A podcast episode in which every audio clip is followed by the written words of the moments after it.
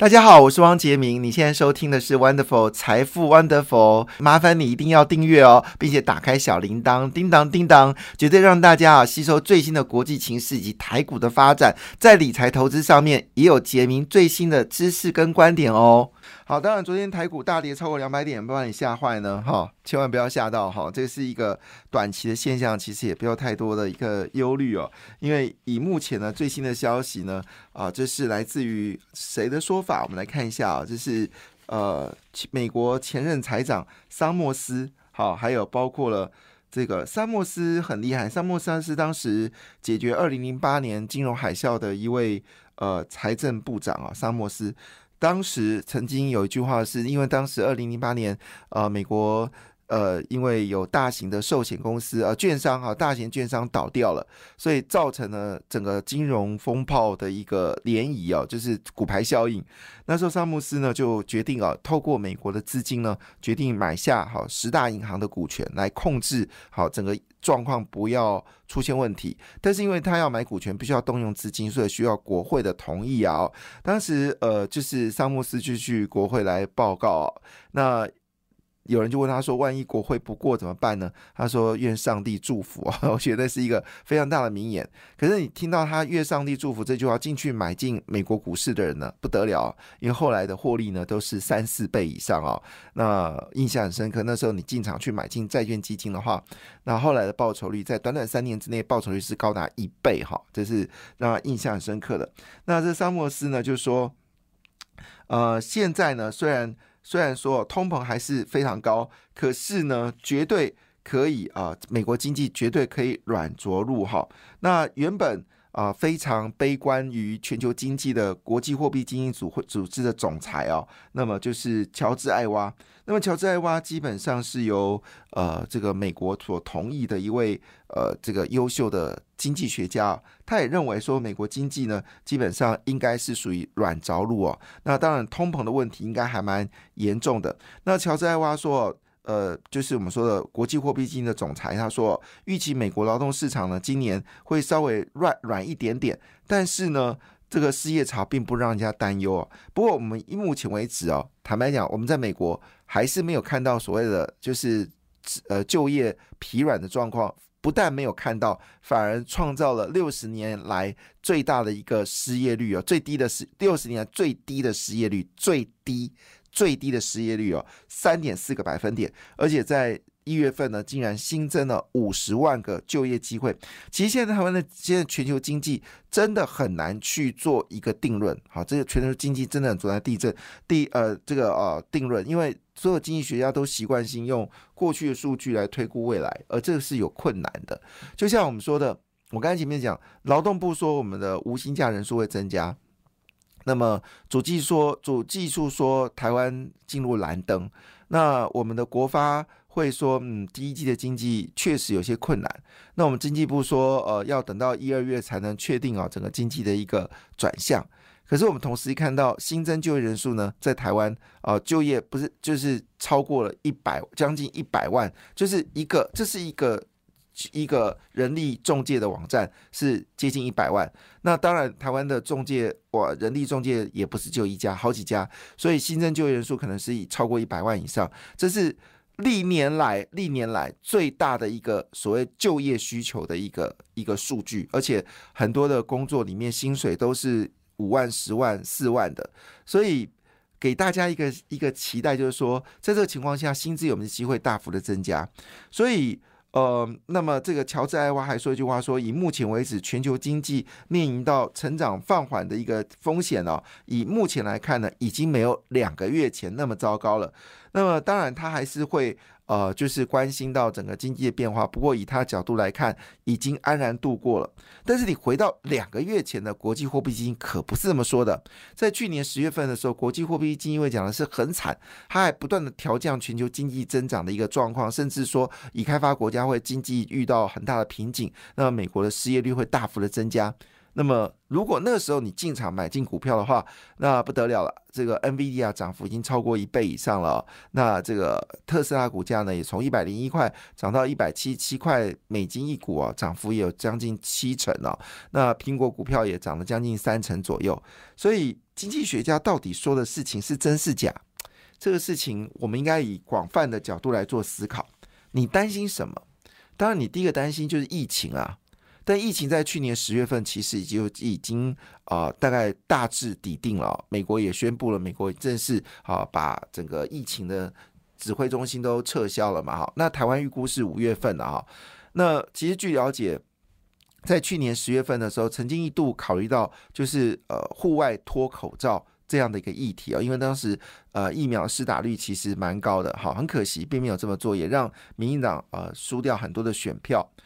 呃。当然啦，我们觉得中央疫情指挥中心到底有没有存在的必要，是由执政党来做决定。可是以全球的角度来看，疫情的问题似乎已经不是主要的问题。即便我们台湾在前天一天死呃过世了七十多人哦，是因为这个呃疫情关系，大家也没那么在意了。那整个消费都在大幅增加，就是口罩戴好，疫苗打好，勤洗手，喷酒精等等。所以你所担心的疫情恐怕已经不是问题了。那你担心通膨吗？确实啦，呃，前阵子有一个知名的卤肉饭，哈，一口气调涨了它的卤肉饭价格啊，就是一碗卤肉饭要一百块钱啊，真的让人家觉得惊心动魄。好，但是呢，之后也没有听到有跟进的一个声音，好，也没有听到跟进的声音，所以就那一家调高价钱，因为我们要关心是麦当劳会不会调高价格，哈，因为最近鸡鸡肉的价格有上涨，好，那。它并没有调高，哈，但是这个是在去年底就调了，今年没调，所以也就是说，你所担心的物价。除了鸡蛋价格还可能有蠢蠢欲动一个状况之下，那么整个饲料啊，还有农产品价格都已经见到放缓。当然有人恐吓了，说年底油价会到一百块美金，我们就看看吧，有没有可能啊？我认为不可能，但是朝七十块美金的机会是比较大的。天然气价格亚洲还是偏贵，好，但是呢，欧洲价格已经回来了，美国的天然气价格也都修正了。那你担心通膨吗？通膨好像也没有那么的严重嘛，哈。那你第担心第三个就是库存了，就是到底库存是如何哈？那呃，这个呃，宏基已经说了，就是第一季是库存的底部啊。那联发科也公布了它的库存数据，原本它平均库存是一百天啊，现在已经呃大概一百二十六天，那也降了很多，跟以前动辄什么一两百天、两三百天来看的话，其实已经库存有明显的一个减少的一个状况。那所以你担心库存吗？好像也没有那么的严重嘛，哈，虽然在面板部分还是有一些风险啊，因为面板公布第一季，他们是大概还是亏了一两亿元啊，这是还是价格还没有回来，好，但是呢，重点在这个地方就是你担心库存吗？好像库存的状况已经有见到呃松缓，很很多的公司、大型的企业都说第一季是谷底啊，第二季这库存问题不会有问题，那一面是说。呃，像是台积电还是坚持它的高阶制程的呃这个报价呢，还是要再涨六个百分点，好，要不要随便你？就我一家开业，好，那状况没有没有没有没有没有问题，因为三星跟这个英特尔没有办法跟台积电来做对决嘛，那三星也公布呃史上最大的亏损，那英特尔的毛利从百分之五十降到三十六，但是台积电的毛利还是稳定在百分之五十以上。所以也没有看到什么风险。那联电，联电说啊，这个全球的晶圆代工需求减少了，可能联电还坚持一句话，他宁愿减少订单，它价格不往下降。那么今天又有一则新闻哦，就是就是有，因为我们知道这个世界呢，不是所有的 IC 设计公司都本身自己也做晶圆制造。好，那有些工厂呢，全是全球五大呃做这个晶片。汽车晶片的工厂呢，它本身也有晶圆厂，好，只是他们的技术都维持在大概四十到九十纳米这样的一个技术。那我们都知道，呃，其实汽车晶片不不并不需要，就是什么七纳米下、十纳米的制程不需要，通常二十八纳米制程就已经是非常夯了。那四十纳米是一般的哈，九十纳米 OK 哦，所以。换个角度呢，这些厂商呢，竟然要求就是把订单呢，要因为他们订单实在接到太多了，他们自己的工厂是没有办法生产的，所以这六大呃，这五大呢具有 IC 设计也有晶圆厂呢决定要试单，这些试出来单呢全到台湾来了，所以包括世界先进啊，也看到每一季的营收季季增长啊，是我们的晶圆厂里面比较特别的，让股价也稳定在一百块钱左右。那立基电当然一定接到订单，因为立基电主力产品就是九十纳米到四十纳米以上到九十纳米，就是我们说的汽车晶片所需要技术就够了哈。那当然，更不用说联电订单，虽然它业绩有放缓了，但是估计未来订单也没有减少的状况。它坚持一件事情，就是以前签好合约的，我绝对不跟你解约，你要解约付解约金，那价格不跌哈。所以也就是说，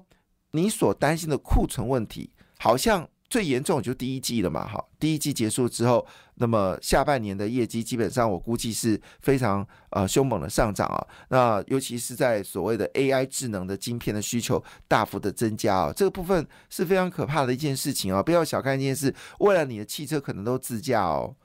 不是 Autopilot 那个太弱了，是是这个呃 Fully Self Drive，就是自全部自驾，这是。呃，特斯拉啊，它已经呃要把它的哈威尔这个二点零版要出来，然后会要求台积电以五纳米跟四纳米来帮忙生产。那它是真的是全自驾，好不好？就车子它可以可以全自驾。好了，那当然就看得出来说，高阶的这些晶片的需求在下半年，就可能六月之后呢，会有明显的增长。那么这个台积电也说嘛，一第一季、第二季稍微辛苦一点，到第三季就会告诉全年的营收还会是比去年更高。所以整个而言来看，似乎也没有看到令人觉得悲伤的事情。好，所以我们第一个讨论的就是有关啊，就是疫情的问题。你你担心吗？第二件事情就是我们说的这个呃，这个我们说的库存的问题。好，那也看起来也不是很大的问题。那还有通膨哦，我们刚才解释通膨状况已经稳定下来，逐渐的下来，甚至美国所公布的一些数据月增率还是负的哈，负的叫通缩。OK，